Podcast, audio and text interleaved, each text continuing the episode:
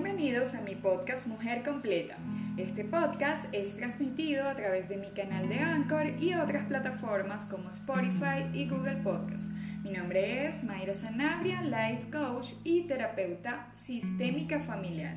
Quiero contarles a los que se conectan por primera vez que Mujer Completa es un podcast con contenido de crecimiento personal y espiritual para el empoderamiento femenino desde el enfoque de la terapia sistémica y el coaching de vida, con el objetivo de darte herramientas para que seas una mujer funcional en todos tus roles. Si quieres información acerca de las sesiones terapéuticas, te invito a revisar mi cuenta en Instagram, arroba y allí puedes entrar en el link que está en mi bio para encontrar toda la información que desees. Allí también vas a poder encontrar todos los podcasts anteriores por si no pudiste escuchar alguno o quieres escucharlos de nuevo. Bueno, y te invito a compartir mi podcast con tus familiares y amigos. Hoy tenemos un tema muy interesante porque vamos a estar hablando del victimismo. Y el victimismo es un arma de doble filo. Hay personas que eligen maximizar su posición de víctimas porque descubren que de alguna manera les aporta más beneficios que pérdidas. El victimismo está presente en muchos tipos de personalidad. Es muy común que se manifieste, por ejemplo, en los narcisistas, entre quienes está especializado el chantaje emocional e incluso entre los que hacen uso de esta conducta para sacar algún beneficio la víctima de un modo o otro siempre está eh, de alguna manera salvaguardada de las críticas de todos. Además cuenta con la compasión y la comprensión de muchos. Haga lo que haga. De hecho, quien se atreve a cuestionar los actos de una supuesta víctima pasa por insensible y hasta por desalmado. El victimismo en muchos casos es una estrategia que representa más beneficios que problemas para la persona que se victimiza. Esta condición permite contar con una especie de inmunidad, por el cual todo lo que dicen entonces se convierte en verdad. Todo lo que hacen se ve muy bien intencionado, todo lo que piensan es casi legítimo. Ahora bien, eh, en más de un caso ese victimismo termina siendo calculado consciente o inconscientemente y casi siempre encubre un claro chantaje o tal vez fallas personales que no se quieren reconocer. Por supuesto que existen víctimas auténticas y que requieren una atención justificable. Hay situaciones reales de victimización como cuando alguien ha sido víctima de un abuso o de algún hecho terrible que lo ha puesto en peligro en su vida sin que esta persona tuviera la posibilidad de, reaccionar o de, defenderse. Por ejemplo, si una persona es asaltada en la calle o eh, eh, maltratado, por ejemplo, en una manifestación, eh, eh, por otro al que no puede este, enfrentarse, sea porque esta otra persona tiene un arma, porque, por ejemplo, es un funcionario de uniforme o, por ejemplo, es, eh, eh, tiene una jerarquía mayor, como por ejemplo en, el caso de los jefes o de los padres en los sistemas familiares. Entonces, allí vemos que estas situaciones originan un concepto objetivo y real de victimización, porque esta persona realmente es una víctima. Pero no estoy hablando de ese tipo de víctima. Y sin embargo, esa condición, en este ejemplo que les di, no es eterna, ni tiene por qué convertirse en un sello que la persona lleve a donde vaya. Después de salir de esa situación concreta, como por ejemplo el asalto en la calle, ¿verdad? Eh, seguir en este papel de víctima es una opción, no es una realidad permanente en la vida de la persona. Hay personas que eh, han sufrido, por ejemplo, eh, asaltos en las autopistas, los han secuestrado por unos momentos y entonces luego de allí quedan tan afectados que de repente no quieren volver a salir, este, viven esa, esa, ese estrés postraumático a este hecho y es muy comprensible. Sin embargo, la persona funcional después de un tiempo tiene que salir de, de esa situación. Eh, si bien es cierto, eh, la víctima en estos casos requiere atención, requiere cuidado, requiere apoyo y afecto de sus seres más cercanos y, por supuesto en ocasiones necesita eh, acompañamiento perdón, psicológico, este, terapéutico, para que entonces la persona pueda salir de ese estado de shock, de conmoción y de vulnerabilidad que lo dejó eh, eh, en ese hecho que vivió. Eso definitivamente no tiene ninguna discusión. Si hay víctimas reales y si hay un proceso o, un, eh, vamos a decir, una necesidad de atención luego de que esta persona ha enfrentado una situación terrible. Pero esto no tiene por qué ser permanente. Ahora, no es de eso a lo, que me, a lo que me quiero referir hoy, no es de esos casos donde realmente hay una víctima, sino de el victimismo como una posición existencial, donde eh, yo a raíz de un hecho traumático, este, o de algunos episodios en mi vida o de una condición que yo haya tenido, por ejemplo, en mi sistema familiar, este, como por ejemplo no haber conocido a, a mis padres o haber tenido unos padres maltratadores, este, eh, termine convirtiendo ese hecho en una carta de presentación eterna, en un, casi que en un currículum vivencial donde constantemente eh, estoy contando mis sufrimientos, mis penurias y a partir de allí entonces cómo aprendí de niño o de adolescente a eh, recibir atención, me convertí en una víctima eh, y esto ha pasado a ser mi filosofía de vida prácticamente, ¿no? Entonces, esto no se hace precisamente para de repente inspirar a otros a seguir adelante o dar un testimonio de, bueno, haber tenido una situación terrible en la vida, sino para eh, ganar privilegios que de otra manera no se obtendrían.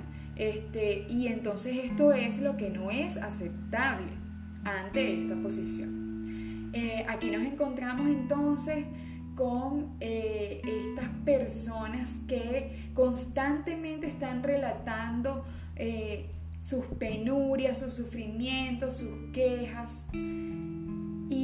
En otros casos más graves, algunos eh, creen que el, haber sido víctima en alguna situación o haber tenido ciertas condiciones dañinas, eh, les da como un derecho merecido para odiar la vida, para hacerle daño a los demás. De hecho, hay unos estudios que hizo el doctor Richard McNally que eh, analizan todo este, todo este tema del victimismo y entonces él eh, eligió un término que, es el imperio del trauma para definir a la persona que luego de un hecho eh, catastrófico, de alguna situación que le haya tocado vivir, donde haya sido víctima, toma esa, esa situación para convertirse en, para crear un imperio de ese trauma y entonces todo el mundo tiene que girar a su alrededor. Entonces, es decir, lo creamos o no, hay personas que asumen y maximizan la condición de víctima porque han descubierto que alimentando ese estado obtienen muchísimos más beneficios. Así que, ¿cómo podemos reconocer esta persona que se victimiza? ¿Cómo podemos reconocer a este tipo de víctima? hay algunas señales que definitivamente eh, nos muestran cómo podemos identificar a estas personas. Y las principales son las siguientes que te voy a mencionar. El victimista no eh, pide directamente lo que desea, sino que envía mensajes imprecisos, eh, vamos a decir indirectos, en forma de queja o lamento.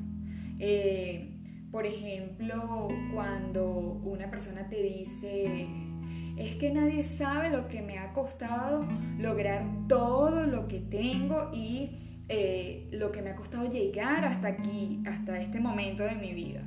Entonces, esta situación se, se convierte en algo tan confuso que tú no sabes si quieres que esta persona reconozca ese mérito que dice tener, si eh, te está reclamando a ti porque, por ejemplo, no te costó lo mismo, no tuviste que pagar el mismo precio que él pagó, o este, si más bien te está pidiendo ayuda.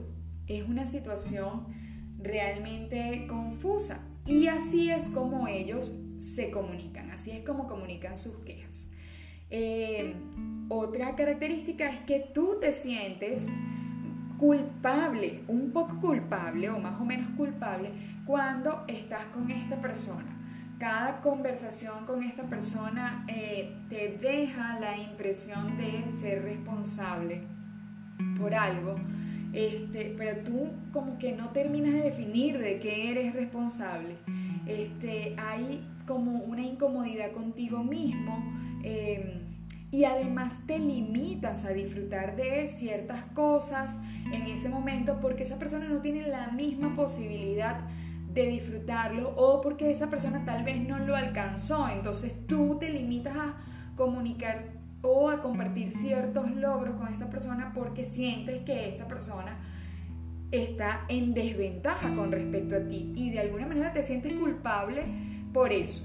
Es, una cosa inconsciente e ilógica, ¿no? Pero es una sensación que te ayuda a identificar que estás ante una persona que es un victimista. Eh, el victimista también es receloso y es desconfiado, así que frecuentemente está eh, alertando sobre malas intenciones en los otros, este, y no solamente eso, sino que también justifica sus malas acciones. Eh, en su pasado de sufrimiento. Es decir, yo tuve que gritarle así porque esta persona me hizo primero tal y tal cosa. Yo tuve que actuar de tal manera porque eh, en aquel momento había tal situación.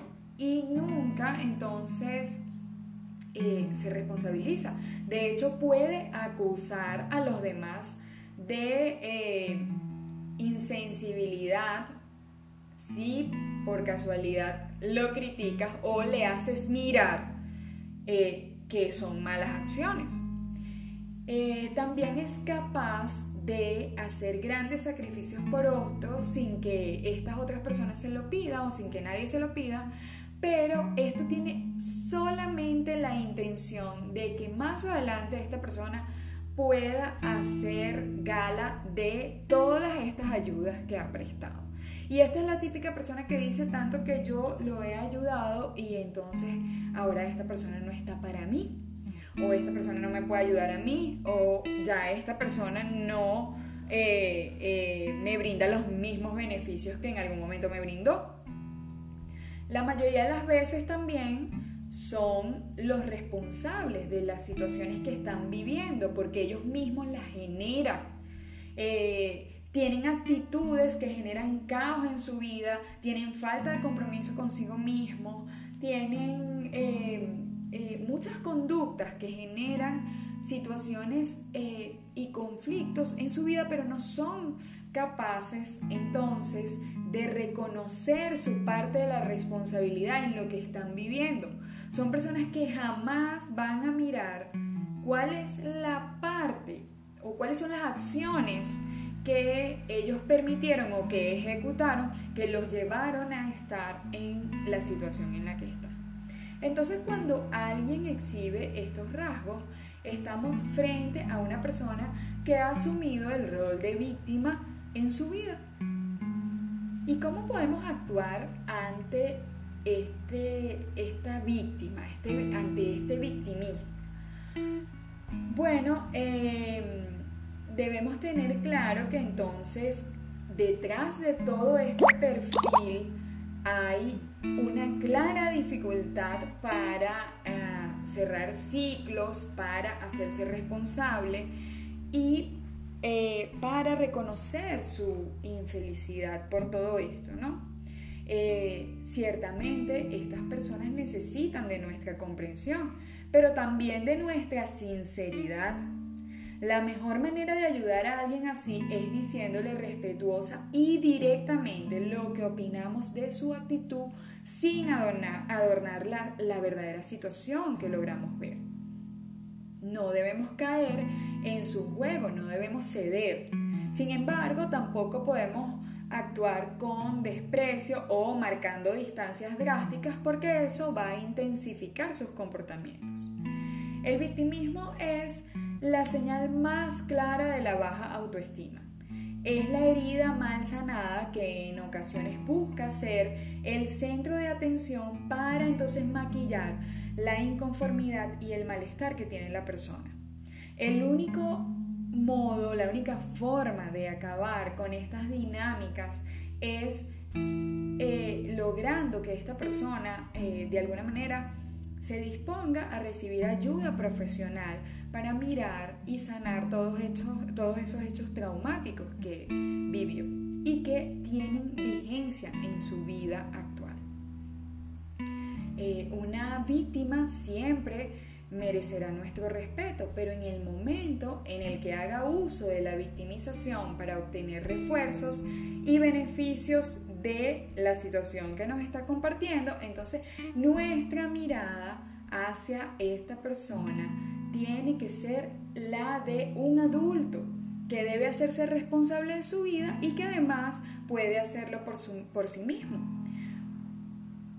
no se trata de un niño que debe ser ayudado por todos o asistido por todos en todo momento. Claro, esto siempre y cuando no tenga alguna patología o trastorno psicológico diagnosticado y de ser así, entonces es importante sugerir que busque asistencia psicológica para que aprenda a lidiar de forma funcional con su realidad personal.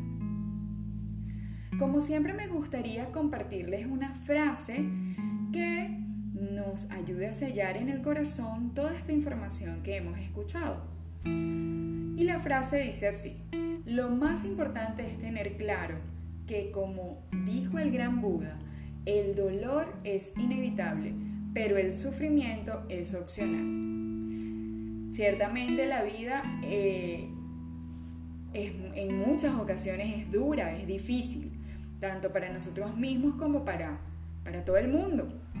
Todos en algún punto de nuestra vida vamos a sufrir dificultades, adversidades y situaciones dolorosas, unas más duras, otras más llevaderas, pero eh, definitivamente vamos a, vivir eh, esos obstáculos, vamos a vivir esos momentos, porque también forman parte de este regalo de, vivir y también generan fortalezas en nosotros mismos. Es decir, no tenemos la capacidad de elegir lo que nos va a tocar en la vida, pero podemos tomar decisiones más o menos acertadas, eh, pero nada nos va a garantizar que nos vamos a liberar completamente del dolor o eh, de los momentos eh, difíciles.